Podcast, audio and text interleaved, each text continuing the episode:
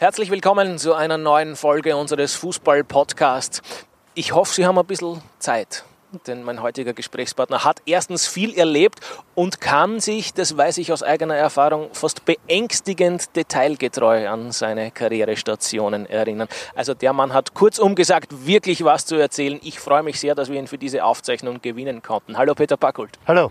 Servus. Danke für deine Zeit und danke Gerne. für die Einladung hierher in ein wirklich sehr, sehr feines Ambiente. Wo sind wir da genau? Wir sind hier in Leomdorf, auch wo ich hier wohne. Wir sind da vor äh, elf Jahren da ausgezogen, eben weil es wohnen ja alle beide Schwagern wohnen ja da und wir sind da früher immer äh, einfach zu Besuch äh, rausgefahren und irgendwann sind wir halt dann so auf die Idee gekommen. Meine Frau war zwar am Anfang nicht äh, begeistert, aber Jahre später, wie wir dann wieder einmal heraus waren, besuchen, ist uns das da ein bisschen schmackhaft gemacht worden und dann hat sich was ergeben und da haben wir zugeschlagen und wir sind happy, dass wir jetzt da draußen wohnen, obwohl dass ich natürlich mein Floridsdorf, mein Jedlersee vermisse. Das kann ich mir schon vorstellen. Wie oft trifft man denn als harten Hund verschrienen Peter Backel da im inzwischen, wir zeichnen ja hier Anfang Herbst auf, doch einigermaßen kühlen See wieder? Äh, nicht so oft, äh, komischerweise, weil wir beim Haus sich selber damals vor allem viel Unverständnis von gewissen Leuten hier rundherum, die was gesagt haben, der lässt sich da einen Pool einbauen, wir sind ja mitten am See, wie geht denn das? Und wir haben aber damals schon gesagt, wir wollen das machen mit dem Pool und dadurch sind wir nicht so oft herunter, aber wir gehen schon immer wieder runter, weil ein bisschen Paddleboarden, so macht uns riesen Spaß da und ist auch mit den Leuten, wir haben ja doch auch gute und nette Bekannte rundherum, äh, mit dem, also, und natürlich mit den zwei Schwagern. Äh, da kommt man natürlich immer gerne runter und auf ein Tratschall. Nur, dass das auch geklärt ist, wo wir hier überhaupt sind. Das Schlagwort Floridsdorf ist schon gefallen. Das muss natürlich fallen, wenn es gerade um den Beginn der Karriere, nämlich der Kickerkarriere des Peter Backhult geht. In Floridsdorf beim FAC, beziehungsweise eigentlich im Käfig. Hast du das Kicken gelernt? Kann man das heruntergebrochen so formulieren? Äh, man kann es in drei Etappen geben. Gelernt im Hof, weil damals war das einfach noch bei uns in der Anton Störkassen. Äh, wir waren einfach äh, sehr viel, sehr viel Burm, wobei der Altersunterschied natürlich immer sehr groß war. Im Hof eigentlich, dort haben wir die Grundschule, sage ich mal so. Und dann ist angegangen mit der Donauwiesen, die heutige Donauinsel. Man muss sich das vorstellen, das war früher Überschwemmungsgebiet, reines Überschwemmungsgebiet. Da haben wir auch schöne Erlebnisse äh, als Kind äh, miterlebt. Das war dann der zweite Schritt. Und der dritte Schritt war dann, da wo der Rosa-Weber-Hof ist, das ist der alte Kolumbiaplatz. Also ich kenne den Kolumbia, ich kenne den äh, alten Kolumbiaplatz noch. Dieses, diese Narbe, was ich da habe, habe ich mir damals zugezogen, äh, wie äh, gebaut worden ist. Und da bin ich von so, einer, von so einem Gerüst bin ich runtergefahren, Köpfler voran. Und dadurch kenne ich noch diesen alten Kolumbiaplatz und da steht jetzt der Rosa-Weberhof. Und da drinnen wurde ein Käfig gebaut. Mit Rasen und alles. Und das war für uns damals ein Erlebnis, weil äh, der sehr lang gesperrt war. Wir durften nicht rein, weil noch nicht alles fertig war. Äh, bis wir dann endlich äh, die Lösung gefunden haben. Einfach das Gitter unten aufgemacht und alles reingerannt. Und Schlitzohr Peter ja, hat sich schon sehr früh zu entwickeln begonnen. Also damals haben, haben, die, haben die Kinder schon Ideen auch gehabt, was man, was man machen kann. Dann haben, wir schon, haben sie gefreut natürlich auf den Rasen da zum Kicken. Das was halt dann mit den Jahren dann ein reiner Sandplatz geworden ist.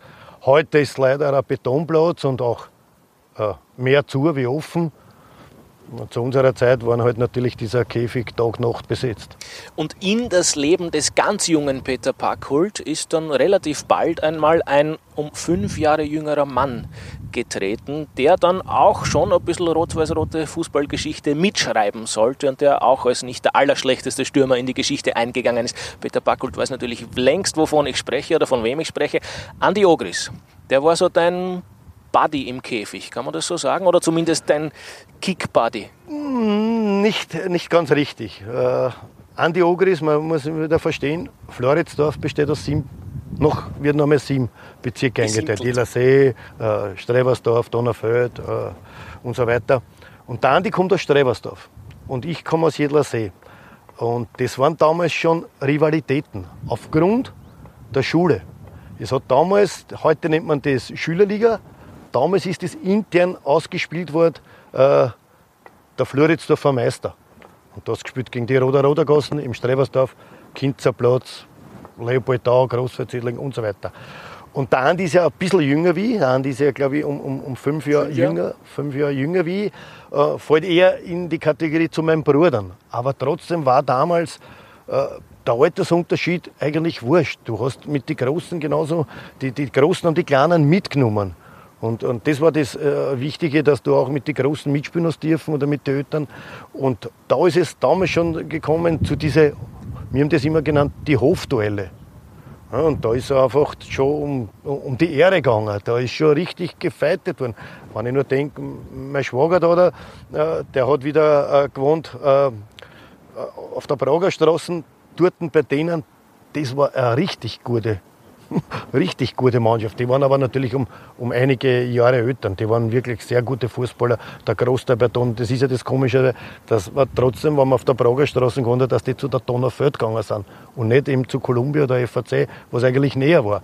Und da hat sich schon das schon ergeben. Da haben wir sie kennengelernt, Andi, äh, auch der Ernst Ogres und äh, auch der Christian Forster, das ist der äh, äh nächste Bruder von, von, von Andi, der mit mir dann bei der FAC gespielt Und in diese Hofduelle und auch in diese äh, Schulduelle hat sich schon eine gewisse sage, freundschaftliche Rivalität entwickelt. Aber trotzdem äh, freue ich mich, dass ich mit, mit Andi bis heute, auch wenn wir nicht so, man sagt immer, gute Freunde haben regelmäßig Kontakt. Wir hören sie eh äh, hin und wieder, oder hin und wieder ist übertrieben, aber einmal in der Woche oder was, aber ist nicht so, äh, und das macht uns beiden eigentlich so, so, so, macht uns beide eigentlich so glücklich, dass wir dass auch nicht jeden Tag miteinander kommunizierst oder jeden zweiten, aber dann merkst du einfach, es ist eine richtig super Freundschaft zwischen, zwischen Familie Ogris äh, und der Familie Barkult oder Barzult, so wie sie mir früher gesagt Eigentlich, haben.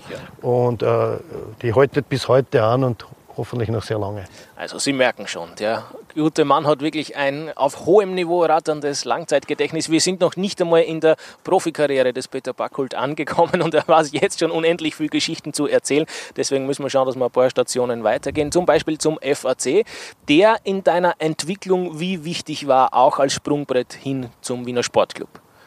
Sehr wichtig, weil es einfach der erste Verein war. Es war ja das Komische, alle von unserem Hof, von der Anton Störkgassen, die sind alle gegangen äh, zu Columbia. Und ich war eigentlich der Einzige, der was äh, auf einmal ausgebrochen ist äh, zum äh, FAC. Hat auch diesen Grund gehabt, dass ich in der Volksschule äh, schon nach zwei Jahren die Klasse wechseln habe müssen, weil ich so, so beliebt bei der Lehrerin war und so nett zu ihr war. Sehr charmant formuliert, ja. ja. Äh, und dadurch bin ich in eine Klasse gekommen, wo es den Norbert Trapeller gegeben hat. Norbert Trapeller habe ich aber schon gekannt, eben von unseren Hofduelle was zu der Edler Seerstraßen Foltergassen wiederkehrt hat. Und denn sein Vater war FAC-Trainer. Liebe Grüße, Herr Trapella. Er lebt heute noch. Ich freue mich, dass er noch so lebt. So viel Zeit muss sein. Ja, der Herr Stecher auch noch. Und bin dann zur FAC gegangen. Erste Training, ich kann mich noch auf mein erstes Training so erinnern. Kurze Hosen, ein weißes Hemd habe ich angehabt und, und normale Schuhe. Ich habe keine Fußballschuhe gehabt. Und so habe ich mich halt auch hingestellt beim Training und bin aber trotzdem aufgenommen worden und ja, und habe dann natürlich alle Nachwuchsmannschaften mitgemacht. Also der, der Herr Trapella war wichtig, der wichtige erste Trainer, dann ist der Herr Stecher gekommen, äh, äh der äh, Schülertrainer war, wo ich dann schon auf der Kippe war, weil ich ein paar Minuten gespielt habe, ich will aufhören und so weiter. Aber der FAC war dieser Sprung, bei dem ich habe dann alles weiter durchgemacht und dann war eben dieser Sprung von der Reserve in die erste. Ich bin immer so hin und her pendelt und ich war zu diesem Zeitpunkt noch immer relativ klein.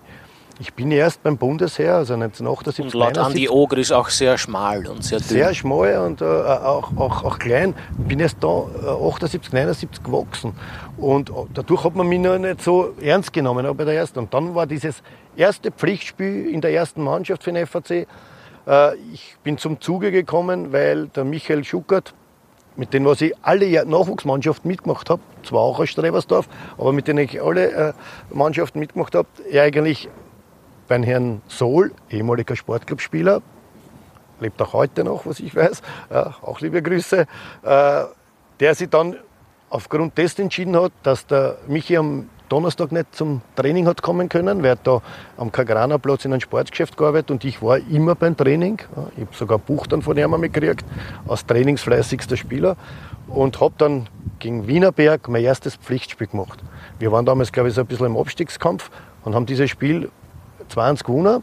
Ich habe damals aber im Mittelfeld so gespielt, äh, gegen ehemalige Rapidspieler. Paul Pavlik zum Beispiel hat er bei denen gespielt und noch zwei, drei Spieler. Und das war eigentlich dann der Beginn äh, bei FAC für meine Kampfmannschaft äh, da sein. Das ist dann weitergegangen, halt, bis dann äh, in der Saison 80, 81 äh, ein neuer Trainer gekommen ist, der Otto Walzhofer, Wiener Legende. Und der äh, mich eigentlich, man hat unter ihm einfach gemerkt, es ist schon das Training. Es gab auf einmal, auf einmal ein Samstagtraining, wann Sonntag gespielt, wir haben meistens Sonntagvormittag gespielt, war immer der schönste Termin und auf einmal hat der eingebaut, Samstag 10 Uhr, so Bewegungstherapie, nicht Training. Da hat es damals schon Kämpfe gegeben, weil die was verheiratet waren, gesagt, ich muss mit meiner Frau einkaufen gehen. Wenn du das heute sagst, lacht jeder aus, aber damals war das aber so. Das und dadurch ist das so gekommen und ich habe dann eine, eine riesen Herbstsaison gespielt. Ich habe in 13 Spielen 17 Tore gemacht und dadurch sind alle Wiener Vereine auf mich aufmerksam geworden. Auch der Sportclub zum Beispiel. Auch der Wiener Sportclub. Die Kurve elegant kriegen hin zum ja, also 1981 war das. War im, im, Dezember 80 noch. Und ich wurde zu einem Gespräch eingeladen äh, zum, äh, zum Karl Schlechter. Die haben in der Halle trainiert, Vorbereitung auf die Wiener Stadthalle. Und ich habe meinen Chef damals gefragt, den Herrn Dienst, das ist der Bruder von Robert Dienst, gefragt, ob ich kurz die Tour unterbrechen kann, weil ich war ja noch eleganter Briefträger. Äh, ich, ich, ich treffe ihn Herrn Schlechter wegen einem Gespräch. Und der hat gesagt, okay, aber dann gehe ich wieder auf die Tour. Ich weiß nicht, ob man das heute machen darf. Und bin dann zu dem Gespräch und ich weiß, es war ein nettes Gespräch. Und meine Frage an den Herrn Schlechter war, holen Sie mich für die, für die erste Mannschaft oder für, für die uh, U23? Und er hat gesagt, wenn du einen gewissen Spieler, ich will jetzt den Namen, kann man auch sagen, Gerne. Äh, es war der Pepe Larionovs, aus Salzburger, der hat damals links außen gespielt, der hat gesagt, wenn du den nicht verdrängst, dann hast du eh nicht die Qualität. Oder so. Auf die, oder wenn du den nicht äh, äh, verdrängst, dann hast du eh in der ersten Liga nichts zum Suchen. Und natürlich geht das nur mit der Unterstützung von, von Trainer. Wir sind dann ins Trainingslager nach Bordeaux geflogen. Für mich war ja das ein, ich bin da gekleidet gekommen, Anzug. Ich denkt, der Papa hat mir gesagt, ich muss dann schön gekleidet sein. Dabei sind die Spieler auch irgendwie gekommen. Äh, ich war dann in Bordeaux haben wir dann gegen Giron und das Bordeaux gespielt, erstes Spiel. Die Ganau, äh, äh, äh, äh, Marius Tresor, das war, nicht, das war die Mannschaft, die 98 damals so für Euphorie gesorgt hat in Frankreich, diese Mannschaft, die die Six, Lacombe, der Stürmer. Und ich wurde zweite Halbzeit eingewechselt. Für mich ist schon, ich weiß nicht, ob er überhaupt einen Ball berührt hat. Und durch das, dass wir verloren haben, hoch, haben wir noch ein zweites Spiel gegen die gemacht. Und auf einmal beim zweiten Spiel, Spiel von Anfang an. Und dann ist die ganze Vorbereitung auch immer gewesen, ich habe äh, immer gespielt. Und dann gibt es auch dieses Spiel da gegen Leobendorf. In der Vorbereitung, wo wir hoch gewonnen haben. Leider ein sehr, sehr guter Freund, der Walter Göttinger, der was leider voriges Jahr äh, äh, äh gestorben ist, äh, hat bei diesem Spiel mitgespielt äh, und ich habe immer, hab immer wieder gekeckelt mit denen, dass ich gesagt habe, wir haben 14-0 gewonnen und ich habe 11 Tore gemacht. Äh, man glaubt es heute noch immer noch, das stimmt wirklich. Ich habe damals wirklich 11 Tore gemacht, soweit ich mich erinnern kann. Und äh, das war so irgendwie das Signal viel weiter. Und, und Karl Schlechter hat mich einfach immer forciert, forciert, aber wenn ich nicht unbedingt, glaube ich, vielleicht am Anfang erstligatauglich war, aber ich habe doch in der Halbsaison sechs Tore gemacht überraschend. Dann und am nächsten drauf gleich 16, wenn so Ja, aber äh, es war halt, dass du als Junger aus Floridsdorf, da, ich habe dann auch gemerkt, hoppala, es wird in Floridsdorf über mich geredet, was natürlich schön war, aber ich war noch immer der Briefträger. Ich bin ja dann weiterhin bis im Sommer 84 bis zum Wechsel zu Rapid war ich weiter der Briefträger. Bin weiter, habe weiter in meinen Dienst gemacht, habe dann bei Sport gehabt, einen Step nach dem nächsten gemacht, wirklich auch äh, äh mich weiterentwickelt vom U-nationalen Spieler zum A-Nationalspieler also dann. Das ging ja schnell, ich glaube 1982 ja, schon das Teamdebüt. Nach, nach der WM 82 war ein bisschen Umbruch, Hans Krankl hat aufgehört äh, und so weiter. Und dadurch bin ich äh, in den Kader gerutscht gegen, gegen Nordirland. Äh, war für mich natürlich, ich war riesig stolz, weil mir ist in diesem Augenblick eingefallen, was damals eine Volksschullehrerin, eben wo ich in der dritten Klasse war, die Frau Büringer, die hat einmal in der Schule gesagt, ihr werdet sehen, im Peter werden wir irgendwann einmal im Fernsehen sein. Und das hat sich dann bewahrheitet und äh, war natürlich ein, ein, ein, Sprung von der FAC, den ich sehr viel verdanken kann und äh, auch darf. Auch wenn mich einige Leute, einige Leute dort punkto Vertrag mit Sportclub hintergangen haben, weil es sind dann ganz andere Zahlen gewesen, was ich wirklich verdient habe, aber ich war trotzdem stolz. Da ist auch nicht ums Geld gegangen, ich habe gar nicht gewusst, wie was war.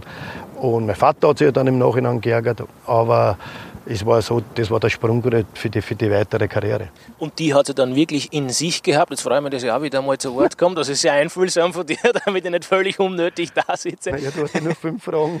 Das stimmt allerdings. Ja, na, du wirst schauen, was ich da alles vorbereitet habe. Ich werde dich journalistisch in die Mangel nehmen. Da kannst du dich ja gefasst machen drauf.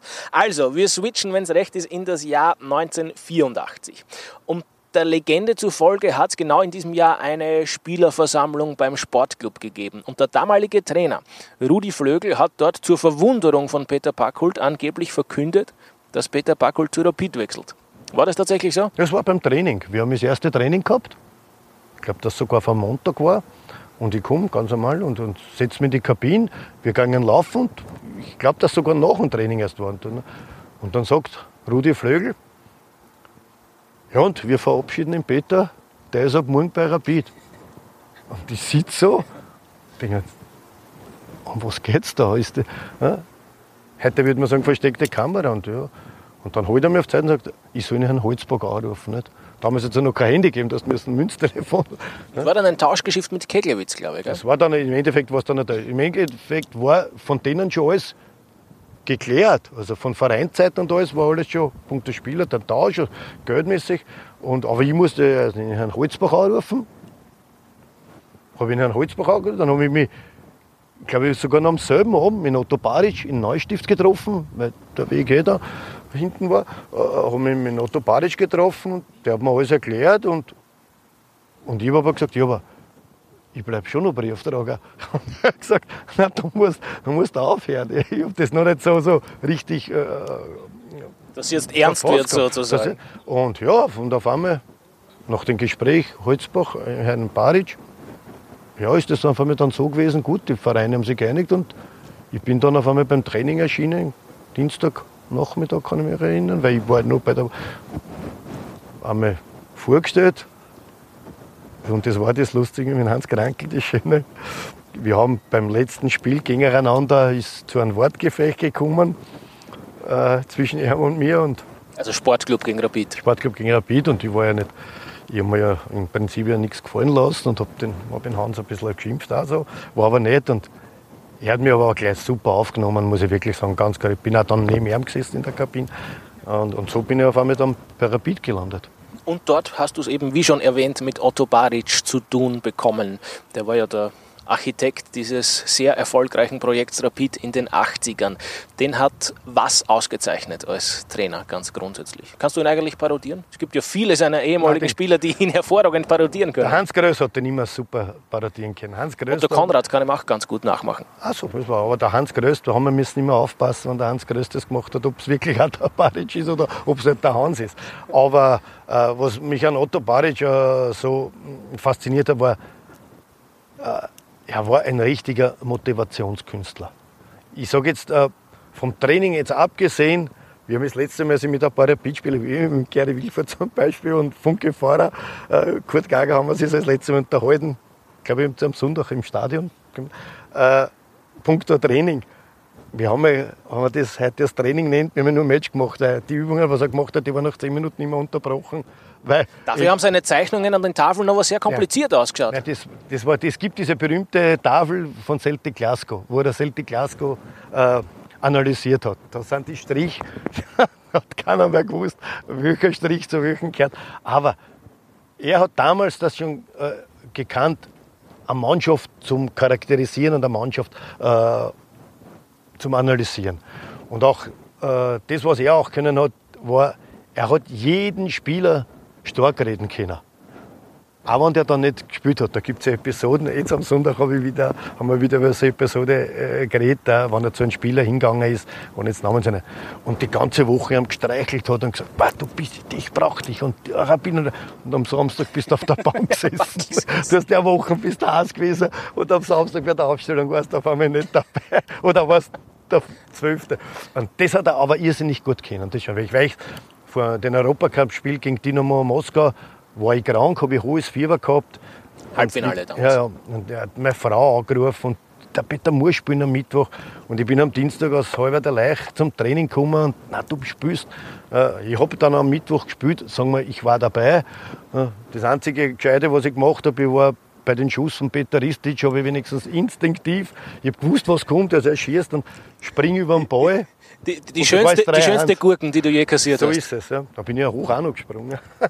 Und, aber er hat, er hat die so stark geredet, dass du einfach motivationsmäßig reingegangen bist. Äh, aber du hast auch gewusst, hoppala, äh, wie sagen die Indianer, er spricht mit gespaltener Zunge. er hat in, den hat er gut geredet und den hat er auch gut geredet, aber gemeint hat er ganz was anderes. Aber äh, trotzdem war er natürlich auch ein, ein, ein großer Wegbereiter von mir. Nicht? So was Ähnliches hat auch Andi Herzog einmal erzählt, der ja auch schon einmal Hauptdarsteller bei unserer Podcast-Serie war. Der hat gesagt, Otto Barisch hat mit ihm einmal ein Einzelgespräch geführt und gesagt, du bist der Beste von den Jungen, alle, die ich habe. Also keiner ist so gut wie du. Und er hat gesagt, er ist dann mit stolz geschwellter Brust Richtung Kabine gegangen und hat dann gehört, wie der Barisch beim Wurz steht und dem Wurz genau das Gleiche erzählt. Und ich wollte den Namen nicht sagen, aber du bist eh gut informiert. Dass er, dass er dem Schöttl auch genau. das Gleiche gesagt ja, hat. Es hat in, in, in Weinhofer-Rude hat er genau dasselbe gesagt, bis er draufgekommen ist. Ja, wenn er von den Spielern weggegangen ist zum nächsten Jugend, hat er Dennis Weber, Franzi und so weiter. Also Otto Baric, aber irgendwas muss er richtig gemacht haben. Erstens, weil er natürlich ja, sehr viele Erfolge gehabt hat und zweitens, weil es wahrscheinlich auch eine pädagogische und vielleicht sogar psychologische Meisterleistung war, ja. die Rapid-Mannschaft der 80er Jahre zu bändigen. Ich mag es jetzt einmal provokant formulieren, denn dort waren ja schon echte starke Typen vertreten, eigentlich ausschließlich. Angefangen von Weber über Krankel sowieso, Parkult, Krancher, Panenka. Das waren ja dann alles keine Waisenknaben, Na, sagen wir es einmal so. Foto, es gibt ein, ein Foto von der Saison 84, 85 von der Ersatzbank, wo fünf Rapid-Spieler, fünf Rapid-Spieler, Nationalspieler auf der Bank sitzen. Damals waren ja nur 16, aber diese fünf waren alles im Prinzip im Laufe Nationalspieler oder waren es Nationalspieler, aber diese fünf Leute, das war ein schönes Foto, weil also, denkt, bumm. und wenn man dann denkt, was noch dann am Platz gestanden ist. Nicht? Also, äh, diese 80er Jahre, muss man schon sagen, äh, haben beide Großclubs wirklich äh, sehr starke Kader ich glaub, gehabt. Neun von zehn möglichen Meistertiteln sind entweder ja. an Rapid oder an die Austria ja. gegangen. Wobei, wenn ich da jetzt gleich ein bisschen investigativ journalistisch nachbohren darf, Peter Backult mit Rapid keinen Meistertitel feiern konnte. Warum das eigentlich? Wir waren in der Saison äh, 84, 85 knapp dran. Und ich kann mich noch an das Spiel erinnern in Spital. Spital an der Trau. Und da haben etliche Spieler nicht, Hans hat nicht gespielt. Also ich weiß nur, dass äh, wir da mit großen äh, äh Verletzungsproblemen hingefahren sind und verlieren dieses Spiel 1-0. Das sind immer diese Highlights, dann wenn du auswärts spielst und das Stadion ist voll und ins Spital fährt damals. Und wir verlieren 1-0 und der Harry Wevers sagt nach dem Spiel, das war der Meistertitel. Es war zwar eigentlich überraschend, ja, wieso dass das so da gekommen ist, weil es war, ja, war eigentlich noch genug Zeit, aber irgendwie hat der Herr da was gespielt und es war dann eine Saison, wo wir dann im Frühjahr eben diese super Europacup-Saison gehabt haben und haben aber in der Meisterschaft dann Punkte liegen lassen. Ich weiß auch, dass man, ich kann mich, weiß jetzt nicht, ob es nach dem Dresden-Spiel war, dass danach dann äh, äh, Eisenstadt oder Klagenfurt, ich glaube eher Eisenstadt war, und dann nur unentschieden gespielt hat. Wir haben dann einfach die Europacup-Erfolge haben das nicht widerspiegelt in der Meisterschaft. Und dadurch ist dann die Austria auch Meister geworden. Aber in diesem Jahr haben wir auch das Pokalfinale gegeneinander gehabt.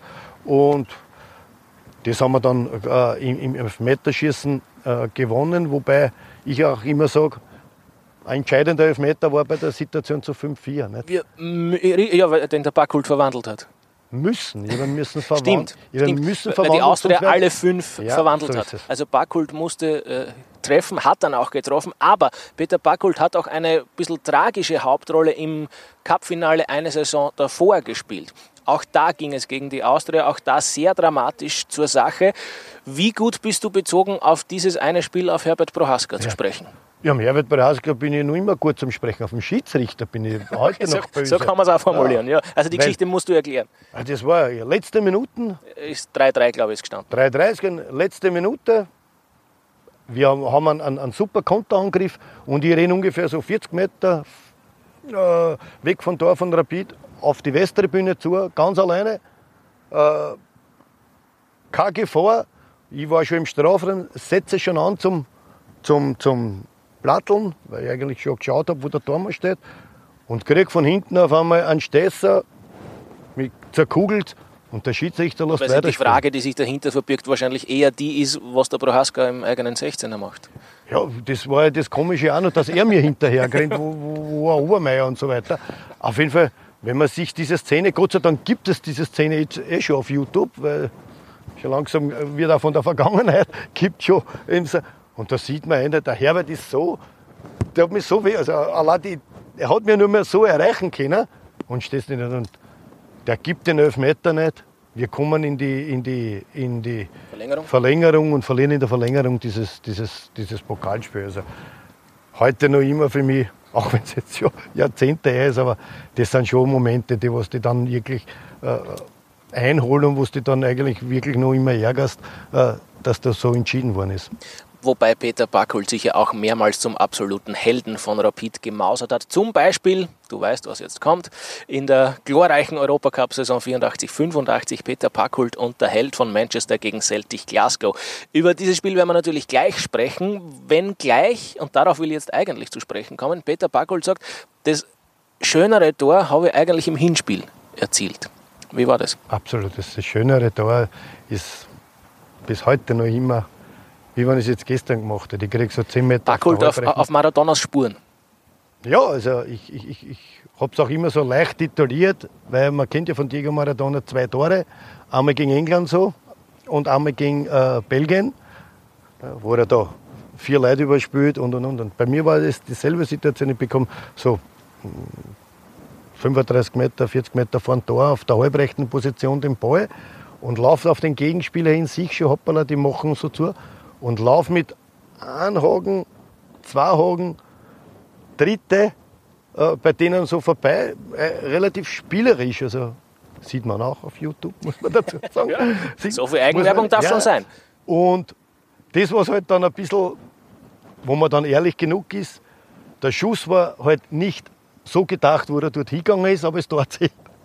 Ich, war, ich, war, ich bin mit dem rechten Fuß gekommen und komme mit einem langen Schritt und trifft den aber richtig voll mit dem Rist und der geht oben äh, ins kurze Eck äh, in der Höhe von, von da mal vorbei. Und, aber von der Entstehung her absolut äh, äh, viel, erstens viel schwieriger als wie das Auswärtstor dann in Manchester und auch, weil es mit dem rechten Fuß ist und weil es damals auch, so wie beim anderen Spiel, es 1-0 war und wir lang angrenzt sind, aber von der Entstehung her für mich sicher einer der schönsten Tore, äh, äh, was ich gemacht habe.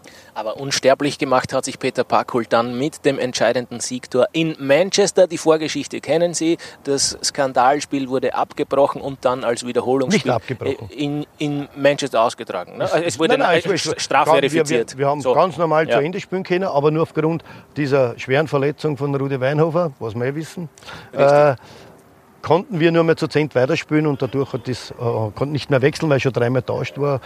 Das Spiel ist zu Ende gegangen mit einem 3-0-Sieg für Celtic, aber es ist dann in der ersten äh, Verhandlung ist das Ergebnis äh, geblieben. Erst in der Berufung äh, ist dann zu einem dritten Spiel gekommen. Genau, und dieses dritte Spiel hat dann in Manchester stattgefunden. Und rund um dieses Spiel und auch um das Goldtor von Parkholt hat es ja viele Anekdoten gegeben, die wir jetzt alle erzählen könnten. Ich mag mich auf eine stützen, ähm, die mit Hans Krankel zu tun hat. Der hat nämlich, nachdem du das Tor erzielt hast, in der Kabine die fast ein bisschen zusammengestaucht, mag ich sagen. Warum? Ich war mir ganz sicher, also kurz zum Erzählen, ich äh, laufe auf den Tormarsch, spiele mir vorbei, Pass von Grantscher, glaube ich, oder? Pass von Grantscher. Ich laufe von eigenen 16er weg, weil der Ball von der Stange Mein eigentlicher Gegenspieler, Atkins, schießt auf die Stange. Ball kommt zum, zum Brucic und in dem Moment, wo Brucic diesen Ball schaut, drehe ich mich um und laufe schon Richtung Mittelauflag. Äh, Brucic kriegt den Ball und ich laufe. Brucic spielt in Grancha und ich laufe in der Mitte und Grancha spielt nur äh, Steuer eine. Kein Gegenspieler da und ich laufe dem Tormer zu, überspiele den Tormer, ja, Plattler meine und freue mich. Komme in die Halbzeit rein und der Krankel auf einmal, bist du deppert? Der war so knapp. Und ich sagte, hast du einen Vogel, der war mitten ins Tor. Und haben wir dann später das Tor angeschaut und bin damals richtig erschrocken. Ganz erschrocken, wie ich sehe, wo der Ball eigentlich hingeht. Ich war fest der Meinung, der Ball ist genau in die Mitte vom Tor gegangen. Dabei ist der um Zentimeter neben der ersten Stange reingegangen. Das hat den Grund gehabt, wie ich den Ball vorbeigespielt habe beim Tormer, habe ich aufgeschaut, wie es für einen Spieler halt gehört, Ball geschaut, und konzentriert auf den Ball und. Und in dem Moment verspringt sich der Ball. Ich treffe ihn aber trotzdem noch korrekt, aber der geht wirklich vielleicht zwei Zentimeter in die Stand. Also, also für denen auf der Bank wird es wahrscheinlich ganz eng gewesen sein. Das war schon unglaublich knapp. Es gibt natürlich noch wahnsinnig viel, was deine Rapid-Karriere angeht, zu erzählen, aber ich muss dann wirklich schauen, dass wir noch weiterkommen, weil äh, das war es ja noch lange nicht mit der Karriere des Peter Backhult. Eine Rapid Anekdote oder Facette hätte ich aber noch ganz gern besprochen mit dir, nämlich dein Verhältnis zum Baric-Nachfolger Vladko Markovic. Das war, glaube ich, nicht so das allerfriktionsfreiste. Und welche Rolle hat ein gewisser Halilovic in diesem Konstrukt gespielt? Äh, die ersten Wochen waren okay. Äh, ja, neuer Trainer, ein bisschen andere Orte aber gehabt, auch wie äh, äh, Otto Baric. Aber wir haben schon gemerkt, ui, das, da, da rennt was. Und, äh, und er hat mich damals auch eingeteilt. Wir waren äh, Trainingslager Fack am See und ich war zuständig für den äh, Suleiman, für den Halilovic, war mein Zimmer, Zimmerpartner, weil da haben sie gesagt, da lernt er am schnellsten Deutsch. Ich weiß nicht zwar warum, weil er war nie im Zimmer, aber es wurscht. Und, äh, aber ich habe mich sehr gut mit dem Sule verstanden. Erzähl mehr. Ich habe mich sehr gut mit ihm mit dem Sule verstanden. Aber es war ja so, ich habe die ganze Vorbereitung gespielt und äh, habe auch die meisten Tore. Ich glaube, ich kann mich damals so erinnern, dass ich glaube ich 17 Tore, 17 oder 19 in der Vorbereitung auch gemacht habe. Gut, da waren kleine Gegner dabei, aber und dann spielen wir das erste Meisterschaftsspiel und auf einmal stehe ich nicht in der Stamm also ich war sowas damals, mir jetzt richtig zusammengebracht. Ich war so enttäuscht, ich war so wütend, muss ich ehrlich sagen. Ich glaube, ich bin auch gar nicht eingewechselt worden. Ich weiß nur, dass am nächsten Tag Training war. Mit, damals hat es ja nicht so viele Co-Trainer gegeben, weil heutzutage machen das die Assistenten. Aber Training mit ihm. Und dann haben wir so ein Sprinttraining und was ich gemacht. Und ich habe natürlich mich komplett abgelassen bei dem Training. Bin einfach nur so hin und her. Dann zwar geschrien Sprint ja, das war dann das Wort, dass ich noch weniger, noch, schnell, noch langsamer geworden bin ja, und habe da einfach schlecht. Ich war einfach so enttäuscht, weil, weil ich nicht gespielt habe. Und dann waren halt die nächsten Spiele auch so. Und ja, dann äh, ist das eine Zeit lang so hergegangen und dann sind wir zu den Camper-Turnier. Und vorher war schon das mit Barcelona den Hoppala, dass ich, da habe ich jetzt leider was versprungen, glaube ich. Das Camper-Turnier war, glaube ich, Nein, nein, das war erst nach, dem, erst nach der ersten Runde.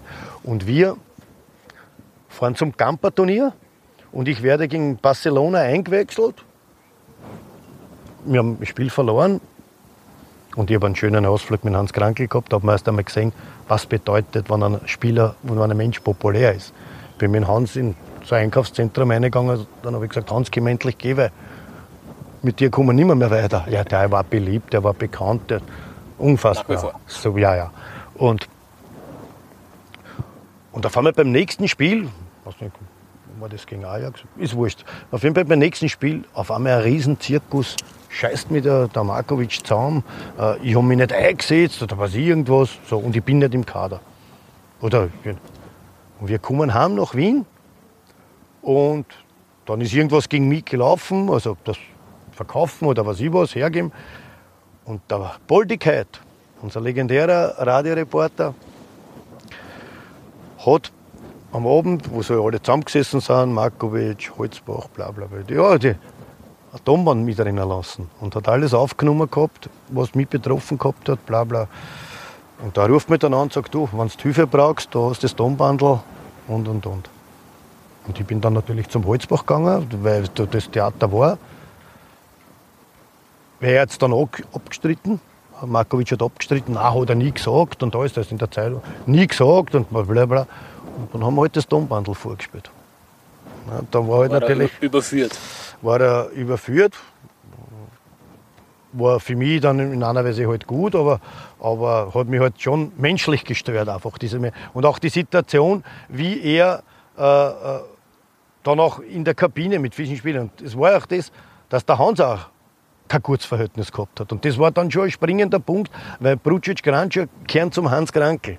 Ja? Und vor allem Bero, vor allem der Bero. Äh, und, und, und da hat man schon gemerkt, zwischen Hans und, und Markovic stimmt auch was nicht. Und so ist es irgendwie ein bisschen da gespalten worden, diese äh, gute Clique und alles.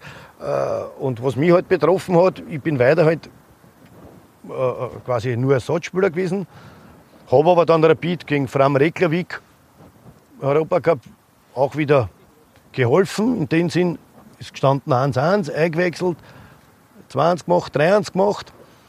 Und äh, da wieder geholfen, das Auswärtsspiel, das wichtige Auswärtstor gemacht, nach 1-0 Rückstand. Ja, habe ich gleich nach der Halbzeit den Ausgleich gemacht zum 1-1. Also es hat sportlich geklappt. Aber es war irgendwas zerbrochen. Ja, und dann ist die Situation gekommen mit Hans Krankel, der was im Winter dann auf einmal zum Wiener Sportclub wechselt. Und auf einmal ist er, war ich auf einmal sein, so quasi der Liebling. Und man denkt, warte, da rennt irgendwas falsch. Und da habe ich immer gesagt, warte, typischer Jugo wieder. Ich habe mich wieder so geärgert und alles. Ja, und da äh, war auf einmal ich trotzdem aber derjenige, weil Hans Krankl hat damals äh, Gruppa Ultima als Sponsor gehabt, äh, die Dress. Ja, und jetzt durfte ich auch mit dieser Dress weiterspielen. Also war für mich in einer Weise natürlich auch eine Ehre, die Nummer 9 zum Tragen und auch der Nachfolger vom Hans zum sein. Und auf einmal war ich dann Stammspieler. Und es war aber dann äh, eine unbefriedigte Saison, glaube ich, für alle Beteiligten. Wir sind im Europacup ausgeschieden, sang und klanglos gegen Dynamo Kiew, die dann später Europacup-Sieger geworden sind. 4-1 zu Hause, 5-1 auswärts. Und, äh, aber es war dann, es hat einfach aus meiner Sicht für mich zum Trainer äh, war, war, kein gutes Verhältnis und dadurch äh, hat sich das war das halt ein Arbeitsverhältnis. Es kam das Jahr 1986. Jetzt muss ich ein bisschen aufs Tempo drücken, damit wir da deine Stationen ein bisschen, ein bisschen, ein bisschen flotter abhandeln. Und der Wechsel des Peter Backholt nach Tirol, obwohl du gar nicht weg wolltest von Rapid. Es ist Otto Baric zurückgekehrt. Von Stuttgart, nach, gescheiterten, ja, nach einer gescheiterten Vis Vision da bei Stuttgart. Äh, war aber schön, äh, dass der Otto Baric wieder zurückkehrt. Wir sind auch ins Trainingslager gegangen, äh, auch wieder Fack am See und kriegt dort einen Anruf auf einmal von, von Swarovski. Äh, war der Finanzchef ähm, am Telefon und hat mich eben gefragt, er ist im Auftrag von Herrn Latzke, äh, ob ich mir einen Wechsel vorstelle. Der Herr Langes befürwortet das.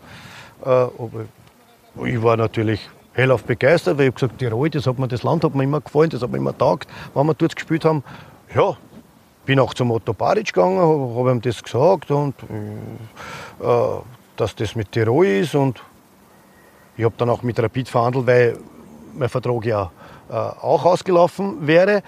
Und äh, ja, Rapid wollte auf die Forderungen nicht eingehen. Das hat auch natürlich mitgespielt. Und, und so bin ich dann natürlich auch sehr gerne auch, muss ich sagen, äh, äh bei Swarovski gelandet.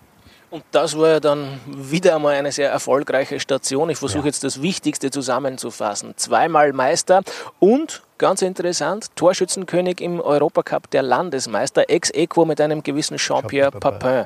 Das ist jetzt auch kein ganz schlechter des Weltfußballs. Ja, damals hat es noch äh, Landesmeister, wobei das erste Jahr schon trotz allem erfolgreich war für Swarovski Tirol. Wir sind ins äh, UEFA-Halbfinale gekommen gegen Göteborg, die dann äh, gewonnen haben gegen den HSV. Äh, sind auch ins Pokalfinale gekommen gegen Rapid, haben aber in zwei Spielen äh, da verloren. Und dann ist Ernst Happel gekommen und äh, waren zwar nicht erfolgreich das Jahr 87, da waren wir nicht erfolgreich, gar keine Frage. Aber 88, 89, 89, 90 natürlich mit diesen beiden Meistertiteln. Torschützenkönig, vor allem im ersten Jahr Meistertitel, Cupsieger, Torschützenkönig, das war für mich schon natürlich ein, ein Riesenjahr. Und natürlich, du hast den Namen eh schon in den Mund genommen, muss man in irgendeiner Form über Ernst Happel sprechen, ja. über den eh schon wahrscheinlich das meiste erzählt wurde und wahrscheinlich ist keiner oder sind wenige Menschen so bewaffnet mit Anekdoten über Ernst Happel, wie du es bist. Was ist das Erste, das dir zu Happel einfällt? Oder was ist die liebste Story rund um Happel? Die liebste Anekdote? wie wir Räften waren, wie wir Rafting waren. Wir, waren, wir haben damals äh, Hansi Neuner, unser äh, Masseur damals, ehemaliger Masseur, leider auch viel zu viel äh, verstorben. Sein Sohn führt aber weiter das in, in, in, äh, in, in Ötztal, die Ötztaler Arena. Area 47 hast du, glaube ich, wenn ich mich jetzt richtig jetzt täusche. Der Michi führt das noch weiter. Top. Kann ich jedem Zuschauer nur empfehlen, dort einmal hinzugehen. Dort kann man raften, äh, klettern, alles, was mit, mit, mit Freizeitsport Hast du einen Sponsorvertrag von denen? Nein, habe ich nicht, aber das liegt mir am Herzen. Weil dieser, aus, Mensch, aus Überzeugung. Dieser, dieser Mensch einfach so viel auch für Ernst Happel getan hat, der den Happel zum Schluss auch gut gepflegt. Aber beim Happel fällt mir immer das, das Rafting Wir haben sie damals äh, haben wir äh, ein Sponsorgeld gekriegt, weil wir Eishockey gespielt haben gibt es ja so viele Anekdoten bei uns bei Tirol, äh, dass wir sich aus diesem Sponsorgeld zwei Raftingboote gekauft haben, nicht so wie es heute ausschaut. Das waren da bessere Schlauchboote. Sagen. Und dann hat es in Lienz so einen Bewerb damals schon gegeben, ja, wo man was irgendwo startet und die rudern da, wie die Gestörten da habe. Und da haben wir gesagt, dann nehmen wir auch teil mit zwei Booten. Kurt Gager war auch dabei. Also, und, und sind in zwei Boote und wir sitzen bei uns. Happel bei uns vorn gesessen als Kapitän mit seiner Porsche-Brüne. Hat immer so die, diese Porsche-Brüne gehabt, diese blaue, was da so äh, äh, äh geschimmert da hat. Äh, und mit seiner Zigaretten und wir sehen vor unser Boot fahren. Und ich schreie, das Boot entern wir. Weil wir haben nicht mitgemacht bei den, wir haben sie ja treiben lassen, wir haben nicht gerudert.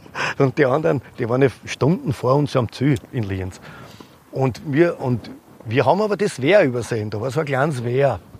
Und wie wir die, die sehen uns, kriegen Panik und fangen zum Rudern an und drehen sie mit dem Boot, genau wie sie ins Wehr fallen dreht sich einer Boot und wir stechen genau in der Mitte so eine. Natürlich, wir alle einen Kepler drüber. War ja dann wild, alles da über Bord. Ich auftaucht, eh alles da, weil wir haben Jacken, Gott sei Dank Jacken gehabt, Helm aufgehabt und Trainer natürlich auch. Und ich tauch auf und nein, haben sie taucht auf und sagt, wo ist der Alte? Trainer nicht da. Und das hat ein paar Sekunden gedauert. Das hat wirklich, das, du, du glaubst, das sind Minuten. Dabei sind das ein paar kommt dann auf. Und wir, und nein, haben sie, er soll sich treiben lassen, nichts machen, nicht? brauchst du nur hinlegen. Aber in der Panik so. Ich habe geholt, der hat sich ja nicht mehr, bewegt. Und dann so ausgezahlt. Er natürlich, Backhold. der erste, was er geschimpft hat, war natürlich ich. Nie wieder mit denen. So, Brünn natürlich weg, Zigaretten, der hatte so, so, so ein Plastikdings da gehabt, wo er seine Zigaretten die waren Gott sei Dank trocken. Da hat sich eine Auto. Dann ist schon ein Auto gekommen, die haben ihn dann mitgenommen. Wir haben halt dann weitergemacht, aber es war schon tragisch, bin noch ausgegangen. Äh, ich glaube, der Gische Westertaler, leider auch der hat sich verheddert mit der Rettungsleine. Äh, der ist auch da umgekommen, aber es ist Gott sei Dank nichts passiert.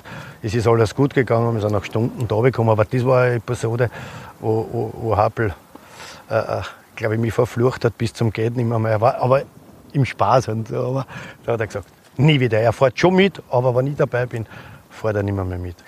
Und dann gibt es auch eine Episode, Kalterer See im Trainingslager. Hansi Müller, seine Frau, war damals hochschwanger. Jeden Tag haben wir gewartet auf äh, äh das, was wird. Und dann geht er zum Hauptplatz und es ist soweit.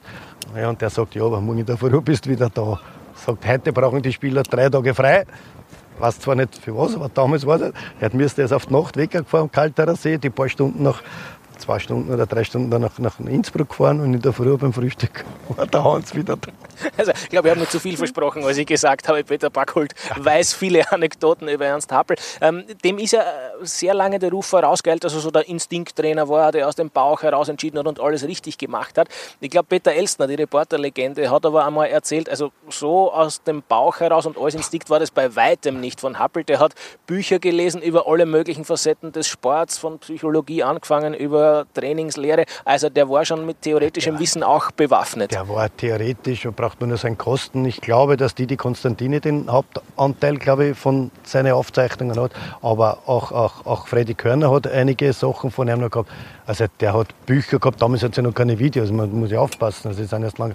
Aber der war damals schon mit Büchern bewandelt, aber nicht nur von österreichisch, also von der ganzen Welt, was sie abgespielt hat in der Theorie. Und wenn ich viele Trainingselemente von Happel heute hernehme, die haben wir, oder die was heute trainiert werden, die haben wir damals schon trainiert. Nur Gegenpressing hat, zum Beispiel. Hat halt, genauso. Hat halt damals Nur noch nicht halt so damals. Wir haben halt noch damals keine Stangeln gehabt oder keine so äh, Maxeln und, und, und, und, und, und, und die ganzen Utensilien, was heute verwendet werden, die hat es halt damals noch nicht gegeben. Aber das, was äh, gefordert wurde, ist genau dasselbe, was unter Happel gefordert wurde. Das Pressing heute. Äh, Also Gegenpressing heißt ja vereinfacht und heruntergesprochen, heruntergebrochen formuliert, nach dem Fehlpass nicht zurückziehen, sondern sofort wieder draufzugehen. Das ist ja im Prinzip das Wesen von ja, so schnell wie möglich. oder? Im, äh, er kämpfe so schnell wie möglich den Ball und holt den Ball so schnell, äh, so weit wie möglich vom gegnerischen Torwecker. Also wo ist jetzt der, Unterschied aus den 80er Jahren zu 2020?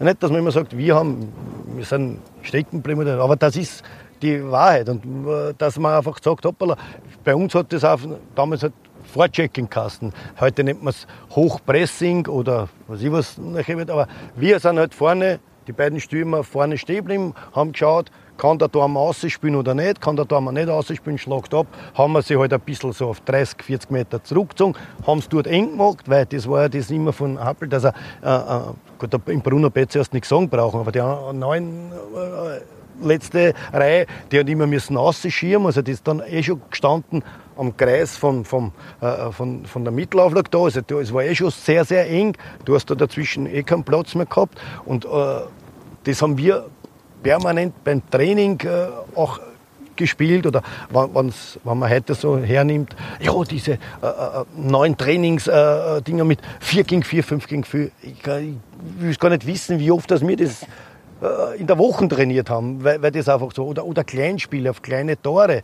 Und das, nur äh, schaut, hat das hat vielleicht jetzt im Gegensatz zu heute anders ausgeschaut, weil nicht 100.000 Geräte äh, am, am, am- am, Platz gestanden sind oder äh, Torschussübungen, Abschlussübungen, äh, Kontersituationen, Defensivverhalten. Das haben wir unter Happel damals schon trainiert äh, bis zum Übergehen. So, wir sind eh schon in der Rapid-Viertelstunde unseres Gesprächs angekommen, versprochen, aber es Da ist, halt, so es ist halt wahnsinnig spannend, Peter Packhult zu lauschen. Und natürlich müssen wir auch noch über die restlichen Stationen von dir als Spieler zu sprechen. Also dann ein Jahr Blau-Weiß Linz und dann äh, FC Linz und dann sehr Stahl spannend, Stahl Linz, ja. Sehr spannend natürlich auch 1860 München Das und der Aufstieg in die Deutsche Bundesliga. Die Entstehung war ja so, wir haben schon mit FC Tirol, also mit Faroske Tirol, zweimal Freundschaftsspiele gegen, gegen 60 gemacht in München. Und einmal ist mir das sogar gelungen, von 35 Meter mit der Innenseite ins Knie auf zum Treffen gegen Rainer Berg, Torhüter. Und Thomas Miller war noch damals mein Gegenspieler, mit dem was ich dann noch gespielt habe. Und dadurch bin ich denen ein bisschen so. Und es gibt auch einen Fanclub, Kufstein. Es gibt ja genug Tiroler, die was äh, immer rausgefahren sind nach München. Auch heute noch, muss ich sagen. Ich lobe diese Fanclubs da noch immer was es gibt. Und dann gibt es diese Anekdote im, im, im Winter Trainingslager, äh, Sta- Hallenturnier in Linz und, und äh, München ist auch dabei. Und ich sich in Loren stehe und sie waren klarer der Böhnführer, weil sie äh, ein Jahr vorher äh, ja wieder angestiegen sind. Und ich rede mit ihm, ich rede ihm halt so an, so genau, und steigen wir heuer auf. Und sagt, na sicher, und Werner mit seiner Art und alles. Und so sind wir ein bisschen ins Reden gekommen und äh, äh, das erklärt. Haben dann aber eine schwierige Saison also gehabt, haben es aber dann, weil damals war es noch Bayernliga, haben die Bayernliga diese äh, Aufstiegsrunde gewonnen und sind aufgestiegen in die, in die zweite Liga. Und ich hatte noch Vertrag bei Stahl Linz und Jürgen Werner wurde im Winter damals schon äh, sportlicher Leiter, Sportdirektor und Manager. Wir haben damals gesagt, Manager zu haben. Und der Jürgen kommt zu mir und sagt, Peter, weil bei uns, wir sind nicht in die erste Liga gekommen, äh. Damals hat es dieses Aufstieg, Zwölferliga komisch, und sind nicht aufgekommen. Und er hat gesagt, Peter, wenn du einen Verein aus der ersten Liga, von mir ist das Wort, äh, du darfst gehen. Ablösefrei. Nicht? Und dann meldet sich Hans Krankl auf einmal, Trainer bei, bei Mödling, bei die sind aufgestiegen äh, in, in dieser Aufstiegsrunde, gegen die was wir gespielt. Und sage ich, ja, na klar, selbstverständlich. Nicht? Und trainiere dann zwei Wochen mit schon bei Mödling. Und am Freitag kriege ich auf einmal einen Anruf von äh, Werner Brucker. Werner Brucker war zu unserer Zeit bei Swarovski Sekretär, war jetzt auf einmal Sekretär bei, bei 1860 und sagt, hast du schon einen Verein? Sag ich, du, ja, ich bin mit Wacker, äh, mit Mödling. Er sagt, ey, wart, äh, wir suchen nur einen Vorhand, der Loren sucht nur einen Vorhandstürmer. So, und ich hatte damals, äh, äh, kannte damals äh, Robert Lobenhofer und ruft den aus und sagt, du, Lobi, da, da, könntest du da mal helfen? und er hat, war damals Spielerberater, hat sehr viele Spieler gehabt. Und der Bobby hat dann mit denen geredet und ruft mir einfach mit dann zurück und sagt, Peter, du sollst am Sonntag raufkommen nach, ins Trainingslager zu 1860. Wir fahren da rauf, Werner, wir reden wieder so bla bla bla. Und ich ich spiele da jetzt am Nachmittag mit. Sag ich, was soll die? Du bist ja nicht da zum Probetraining. Du bist da, dass du die Mannschaft kennenlernst und alles andere schauen wir. Also er hat das schon so getan. Also ich brauche mich da jetzt nicht beweisen, sondern klar, das ist von der Art her immer gesagt, ich komme nicht zum Probetraining. Ich meine, ich war Ex-Nationalspieler oder in dem Sinne bin ich noch einmal Nationalspieler ja dann geworden unter Herbert Brauska, 94. Und äh, äh, war das klar, dass das kein Probetraining ist. Habe dann äh, Montag, Dienstag mittrainiert. Dienstag, Mittwoch ist dann schon die Entscheidung, Dienstag, Mittwoch ist die Entscheidung gekommen, äh, dass der Bobby aufkommen soll. Also die haben einen angerufen. Und ja, da ist die Entscheidung ihm dann gefallen, dass, dass ich der, die Presse hat auch mitgeholfen, äh, die Bildzeitung und äh, die, die Tageszeitung haben da auch mitgeholfen, weil die haben schon gemerkt, ich passe gut zu der Mannschaft, der Schmäh, die Spieler natürlich auch, die, was mich kennt haben, war, da war schon ein anderer Zugang. Nicht? Und er hat wirklich einen erfahrenen braucht. Er hat zwei junge Spieler gehabt und den Bernd Winkler. Nur der Bernd Winkler hat wirklich schlechte Jahre hinter sich gehabt. Er ist mit 19 ja schon bei Kaiserslautern äh, äh, Meister geworden mit Kaiserslautern, wo er zwei wichtige Tore im letzten Spiel in Köln macht. Und war aber mit den anderen Vereinen nicht so. Und da braucht er Hilfe. Und hat sich für mich entschieden. gegen, gegen Seiler, das war so ein Spieler von St. Pauli. Aber es wurscht. Und das war natürlich ein Glückstreffer, nicht nur für 60, auch für mich. Ich konnte mit 34 Jahren einmal ins Ausland wechseln, wo ich immer hin habe wollen, dass man sieht, was ist anders im Ausland. Damals gab es nur drei Ausländer und komme dort hin und man kennt ja dann als Löwenfan diese, diese Saison 93, 94, was da passiert ist. Auch für mich persönlich sportlich ein absolutes Highlight in, in, in, in meiner Karriere, was da passiert ist. Mit dem schlussendlich letzter Spieltag im Meppen, Siegestor gemacht zum 1-0, aufgestiegen und du bist auf einmal in der ersten Liga. Und natürlich, der Vertrag ist ausgegründet, aber natürlich aufgrund der Situation nur einen neuen Vertrag. Äh, äh, äh, und du spielst auf einmal nächstes Jahr gegen Bayern, gegen Dortmund. Das war schon ein Highlight. Das kann ich mir vorstellen. Wie ausgeprägt war das Highlight Austria Wien? in deiner Karriere. Und äh, da müssen wir vor allem auf ein Spiel zu sprechen kommen. Peter Backult hat ja dann, also ich glaube, da warst du 35, 36, als du zu der Austria gegangen bist, auch als Derby-Torschütze geglänzt gegen Rapid beim 4 zu 1 Sieg im Praterstadion oder hat er schon Happelstadion geheißen damals. Ich glaube, die restlichen Torschütze waren auf jeden Fall Walter Kogler, äh, ja, Walter, Walter Kogler aus einem Freistoß und Ogris zweimal. zweimal. Und damals war es offenbar ganz und gar nicht Usus, dass man gegen den Ex-Verein nicht jubeln darf. Der Backel hat also, schon gejubelt. Erstens einmal gehört das zu meiner, ich werde mich für nie was verteidigen, aber das gehört zu einer, einer sportlichen Karriere. Und egal, ob jetzt das Rapid Austria, es war Austria auch so, äh, dass für mich Austria nicht unsympathisch war, weil durch äh, das Kennenlernen von Alfred Riedl, äh, mit dem ich sehr gut befreundet war, beim Wiener Sportclub und auch immer auch danach, war für mich Austria auch immer auch ein Bezug, weil wir sind auch als Bur damals auch gegangen zu Rapid, zum Sportclub, zur Vienna, zu Austria Wien. Also für uns Burma aus Floridsdorf oder Sedlersee war das einfach, dass wir Wacker Wien, dass wir alle Spiele besucht haben. Und äh, es kommt ja dann der springende Punkt dazu zu der Austria, äh, Horst Rubisch. Ich weiß nicht, ob wenn ein anderer Trainer gewesen wäre, ob ich dann auch zur Austria gekommen wäre. Das äh, lasse ich einmal gleich dahingestellt, wahrscheinlich nicht. Aber durch das, dass Horst Rubesch natürlich dort Trainer war und äh, mir seinen Plan erklärt hat, weil es war ganz klar, dass ich nicht als Stammspieler geholt werde. Das war für mich klar. Äh, ich hatte eine schwere Verletzung auch aus München mit zum Tragen. Mir hat sie Muskel abgerissen im Jänner im Trainingslager und sehr schwer. Bin dann schwer in die Saison reingekommen und dadurch war auch dann die Karriere bei 60 auch dementsprechend beendet. Und da hat sich das mit Horst ergeben und er hat mir das erklärt und ich habe das gerne angenommen. Es war geplant, ich Ergänzungsspieler, wenn Not am Mann ist, aber ich soll ihm helfen. Es waren sehr viele junge Spieler damals, ich glaube zehn Spieler, zehn junge Spieler im Kader und die mit aufzubauen. Und das habe ich sehr gerne gemacht und äh, war am Anfang auch nicht, nicht Stammspieler. Und dann war halt das Derby und äh, ich glaube, Melge war verletzt oder gesperrt. Irgendwas war auf jeden Fall mit Melge. Und ich beginne von Anfang an und dann kommt dieser Traumpass von Rachimov und ich habe schon gesehen, Bob, und habe nur mal so ins lange Eck, weil ich habe gewusst, Michael Konzel liegt früher am Boden, bevor das überhaupt schießt. War immer so bei Michi leider. Man muss das erst immer wissen. Und habe dann 1-0 und habe mich natürlich auch dementsprechend gefreut, weil ich, das ist meine Aufgabe, wenn ich spiele, den Verein auch äh, dementsprechend. Ich glaube, du warst doch Torschützenkönig in der Stadthalle für die Austria, kann das sein? Ja, das war dann im Winter, als dann noch draufkommt. Das war dann der erste Derby-Sieg und da, ich glaube, das Retourspiel haben wir dann auch 1-0 gewonnen. Ja, da habe ich die Ecke geschossen und Günter Schießwald, der was dann auch zu der Austria gewechselt, äh, zu Rapid gewechselt ist, der hat auch Rapid Austria vergangen, macht das 1-0. Also wir haben da gleich zwei Derbys hintereinander gewonnen. Und dann haben wir eine Vorbereitung gehabt auf das Stadthallenturnier. Und dieser Titel hat mir eigentlich noch gefehlt in meiner ganzen äh, Fußballersammlung, dass ich nicht, wir waren mit Sport, glaube ich, knapp dran im Finale. Was auch mein äh, Schuld ist, weil da wäre eine riesen Chance damals, glaube ich, auslassen aufs 3-1. Äh, und äh, wir haben sie da gut vorbereitet. Horst Rubisch hat da eine richtig gute Vorbereitung gemacht. Und das Derby und das Finale war ja dann sehr, sehr eng. Für mich war es ein Glück, in, in dieses Turnier zu gehen und gleich ersten Spiel gegen Backer Innsbruck zum Spielen. Und glückt mir gegen meine ehemaligen Mitspieler, Michi Bauer, hat mir gesagt, mache ich gerade das 1-0 auch noch. Kann ich mich auch noch erinnern, guter Einstand in das Turnier.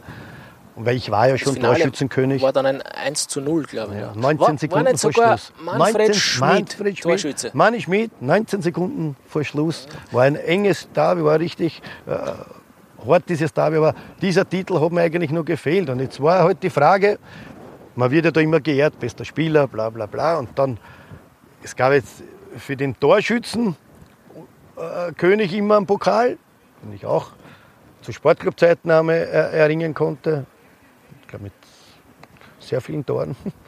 Und äh, dann ist gegangen, ja, aber man hat dann quasi so bester Stürmer auch noch erfunden, da halt aber klar. Und ich glaube, ich, ich glaub, Tommy Flögel war der Torschützenkönig und ich war der beste Stürmer. So, okay. so war das. Aber das war mir nicht so wichtig, die eigene Ehrung, sondern für mich war wichtig, auch einmal diesen Pokal in der Hand zu haben. Weil dieser, weil diese Stadthallen zu unserer Zeit, einen enorm hohen Stellenwert gehabt, auch vom, vom Zuschauerzuspruch. Das kann, können Sie, glaube ich, die Rapid-Fans haben weniger Freude gehabt mit dir. Haben dich diese Judas Barkult-Rufe getroffen? Das gehört zum Fußball dazu. Das ist, ist halt umgekehrt. So. Das ist, äh, wie bei Swarovski Tirol äh, gespielt habe, hat es geheißen äh, Wiener Schweine. Ich war aber der Wiener, der, was der bei Wiener Tirol gespielt hat. Äh, oder auch von den Austria-Fans bin ich genauso geschimpft worden äh, bei Rapid. Das ist, ich habe da kein Problem damit. Gehört dazu. Gut, dann machen wir jetzt einmal ganz radikal einen Strich unter die aktive Karriere des Peter Backult. Ähm, wir haben jetzt nicht noch einmal so viel Zeit, dass man sich auch in dieser, in dieser Intensität durch deine Trainerkarriere wühlen, wenngleich es auch daraus natürlich etliches Erzählenswürdiges gäbe. Ich mag es ganz plump und allgemein machen. An welche Trainerstation erinnerst du dich besonders gern? Natürlich an 60 und dann. Es wäre jetzt unfair anwägen. Nein, weil es wäre unfair. Also ich, ich, ich auf also 60 ist jetzt schon sehr, sehr schnell dahergekommen. 60 ist natürlich, ja, weil das meine erste Trainerstation war und gleich im ersten Jahr auch sehr erfolgreich war. Ich war mit der Amateurmannschaft, bin ja gleich Meister geworden. Also das muss man als Trainer auch einmal schaffen. Du fängst der Trainertätigkeit, hast keinen Trainerschein, weil meine Karriere war aus und drei Wochen später ist es weitergegangen. Und bin mit den Amateuren Meister geworden mit einer komplett neuen Mannschaft. Die Mannschaft ist komplett neu geordnet worden. Wir haben, glaube ich, 15 neue Spieler gehabt und haben nur äh, äh, zwei ältere Spieler gehabt, die was sehr wichtig waren, muss ich sagen, von Fürstenfeldbruck. Äh, die haben mir sehr geholfen. Und der Rest waren junge Spieler, die was sie geholt haben, um zu schauen, schaffen sie den Sprung. Bei drei Spielern von diesen Leuten ist drei Spielern ist dann der Sprung auch später gelungen in die erste Mannschaft. Aber da bin ich gleich Meister geworden und habe aber den Trainerjob lernen können, weil ich gleichzeitig Co-Trainer war bei, bei, bei den Profis. Von Lorand. Tolle, ja, tolle, tolle Situation, wenn man selber Mannschaft hat und aber gleichzeitig lernt und vor allem auch dieses Lernen, Umgang mit den Spielern bei den Profis, weil da habe ich mit der halben oder dreiviertel Mannschaft noch gespielt, umgehen mit denen und umgehen dort, du bist die Persönlichkeit hat man der Aufstiegsheld und äh, da muss man, da schauen die Spieler auf und da musst du wieder äh, äh so mit einer Freundin, auch wenn du der Trainer bist, musst du trotzdem das freundschaftliche Verhältnis beibehalten, aber trotzdem müssen sie merken, du bist nicht mehr, so ganz der Freund, du bist schon 51 zu 49. Ne? Und das war eine wichtige Erfahrung und natürlich auch äh, sehr gute Jahre mit Werner und dann Werner und dann ist halt dieser überraschende Wechsel gekommen, der sportlich dann auch aus meiner Sicht gut gelaufen. Und Was war denn, Entschuldigung, da muss ich jetzt dann doch einhaken, weil, weil wir über die 60er und über Werner Lorand sprechen, dann muss ich dich auf den einen Vorfall unter Anführungszeichen im Derby gegen die Bayern mit Mario Basler ansprechen. Was war denn da ja, los? das war, Mario ist ja ein, ein pflegeleichter Typ, ein super Typ. Das war halt in der Emotion. Der Werner äh, schimpft auf den, auf den äh, Mario, der Mario, auf ihn, die kommen raus. Und ich gehe dann hier und stehe in, in Mario halt so weg. So, ausgegangen ist es so, Schlusspfiff, zwei Minuten später, alle zwei im Gang gestanden mit einem Bier in der Hand. Bei Mario war das normal, beim Werner war es auch normal, aber das gehört einfach dazu. Alles in Ordnung. Gut, dann kommen wir noch vielleicht zur erfolgreichsten oder zumindest der Trainerstation, die dem gemeinen Fußballvolk am ehesten in Erinnerung ist, nämlich Rapid und der Meistertitel 2008. Wobei doch die, das die, die, die? Station mit Ja. Dynamo Dresden schon erklären will. Ich bin damals Dynamo Dresden äh, Trainer geworden am 24. Dezember, ruft mich mein Co-Trainer an, also mein ehemaliger Spieler Tom Stone, der war bei 60 mein Kapitän bei denen, und ruft mich an und sagt, der Beider Typ, ich suche einen Trainer, war am 24. Dezember. Und treffe am 26. mit dem Vorstandsvorsitzenden, wir dann Trainer und habe eine wirklich super Rückrunde gespielt mit Dynamo Dresden, Tabellenplatz 4 in der Rückrunde und leider wegen einem Punkt, weil vorher der Abstand schon groß war, weil wir damals vier Absteiger gehabt haben, äh, wegen einem Punkt nicht geschafft. Obwohl dass wir in Rostock äh, äh, 3-1 gewonnen haben und leider Marcel Koller mit seiner Bochumer Mannschaft, die was schon Meister waren, in Haching nicht gewonnen haben. Schade halt. Marcel hat mir aber damals geschrieben. Aber es war wirklich eine. Und ich habe den Vertrag gehabt, dass ich natürlich weiter bleib. und bin sehr erfolgreich in die neue Saison gestanden mit einer neuen Mannschaft, war Tabellenführer und kriege auf einmal den Anruf von Rapid. War der Abgang für Dresden war natürlich nicht so schön, aber ich, wenn du Rapid, wenn das Angebot kommt, Rapid, es war wirtschaftlich äh, nettes, äh, äh, äh, dass ich sage, ich muss zu Wien, äh, zu Rapid gehen, sondern das war bei Dresden äh, genau dasselbe. Aber du bist wieder daheim, weil die Frau war ja nicht mit, sondern du bist wieder daheim und so. Und am Anfang, die ersten Monate waren schwierig, gar keine Frage. Also bis in Winter rein war es ein bisschen schwierig. War positiv die letzten zwei Spiele, die was wir gewonnen haben. Damit waren wir nicht Tabellenletzter, sondern die die, Austria? Austria. Und man geht in eine neue Vorbereitung. Und in der neuen Vorbereitung, dann musst du als Trainer schon, da musst du schon was erkennen. Und das hat man dann erkannt auch im Frühjahr, äh, dass da was weitergeht äh, in gewissen Bereichen. Äh, weil wenn du unter der Saison kommst, so wie ich im September, du hast keinen Einfluss auf das Körperliche. Äh, taktisch musst du auch erst dich alles neu aufstellen, weil du brauchst ja einen Erfolg am Anfang. Ja? Vielleicht war es auch ganz gut, dass wir im ersten Spiel gegen Red Bull Salzburg in der 93. Minute den Ausgleich gekriegt haben. Wir haben 1-0 lang geführt, mit keiner guten Leistung, aber was, Willi Kavlak das Tor gemacht, als junger Spieler. Willi Kavlak damals das Stadion nicht ausverkauft, auch nicht, weil einfach die Ergebnisse in die Vormonate nicht so waren. Muss man sich einmal zergehen lassen, du warst nicht ausverkauft. Und äh, äh, es war die Stimmung auf einmal äh, nicht so happy. Und Gott sei Dank war, weil wer weiß, vielleicht wäre dann nach dem Sieg, nach den Erwartungshaltungen, noch, ah, der Messias, nein, nichts, sondern das Trainer, harte Arbeit. Und das ist mir dann im Frühjahr gelungen. Man hat schon gesehen im Frühjahr, dass da was weitergeht. Eben auch mit den Erreichen des Cups. Und dann die Saison 7-8. Wir hatten kein Geld bei Rapid. Ja, Rudi Edlinger hat gesagt, Peter, wir müssen komplett abspecken. Ich bin den Weg mitgegangen, ohne große Muren, ohne irgendwas. Ich habe gesagt, gut aus, dann schieben wir Junge nach. Ja, und äh, aus. bin mit einem relativ kleinen Kader in diese Saison 7-8 gegangen. Und habe aber gewusst, wir haben ein paar Junge da im Hinterhand, aber wenn die Routiniers, Heikkinen, Batocher, äh, Tokic, die was ich äh, äh, neu geholt habe, wenn das funktioniert, äh, äh, dann können die die, weil auch ein Mecke Katzer äh, muss Verantwortung übernehmen oder die, was da waren, Kulowitz und so weiter, die müssen ja dann auch eine Mitverantwortung übernehmen. Und das hat dann gut funktioniert. Und dann habe ich im Winter halt noch einmal reagieren können und habe den Branko Boskovic äh, äh, und den Stefan Meyer äh, Hofer geholt. Und wie es dann ausgegangen ist, wissen wir, die beiden haben uns genauso geholfen, obwohl dass das Gros der Mannschaft wirklich den Hauptanteil da gehabt hat, weil die beiden erst ja dazugeschossen haben. Aber das waren halt diese, diese Puzzlestücke, was eben zu den Erfolg dann mit beigetragen haben. Und dann stehst du auf einmal da und wirst Master. Äh, für mich muss ich wirklich sagen, nicht das 7-0. 7-0 war okay in Salzburg. Okay, ja. überraschend. In, inzwischen kann Peter Backholt sogar lachen, wenn er vom 7 zu 0 spricht. Das ja, war ja während dieser Partie nicht zu glauben, ja, dass du auch lachen kannst. Ja, da sind mir so viele Sachen durch den Kopf gegangen. Und auf jeden Fall war es aber so, für mich war das entscheidende, trotzdem das entscheidende Spiel auswärts gegen Lask. Weil wir ja nur einen Punkt immer von. Und dieses Spiel, weil Lask hat selber die Chance noch gehabt, die minimale Chance auf den Meistertitel. Die waren ja, nur, waren ja auch nur knapp hinter uns. Die hätten uns sogar überholt, wenn sie gewonnen hätten. Und dieses Spiel war für mich entscheidend. Und ganz wichtig, ausverkaufte Google, wir gewinnen dort 2-1. Äh, und da habe ich dann angefangen, leicht zum Hoffen. Da, ab diesem Zeitpunkt, ich weiß, wir haben noch schwierige Partien spielen. Die Klagenfurt-Partie, die war eine, so eine, so eine Nervenpartie zu Hause. Auch erst in der 91. oder was ist Siegestor gemacht.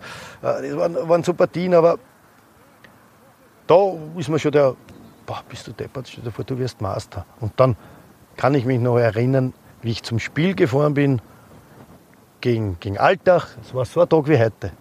Ich weiß noch, dass so, so vom Wetter her, ja, man muss halt nur rechnen, dass halt da Mai war.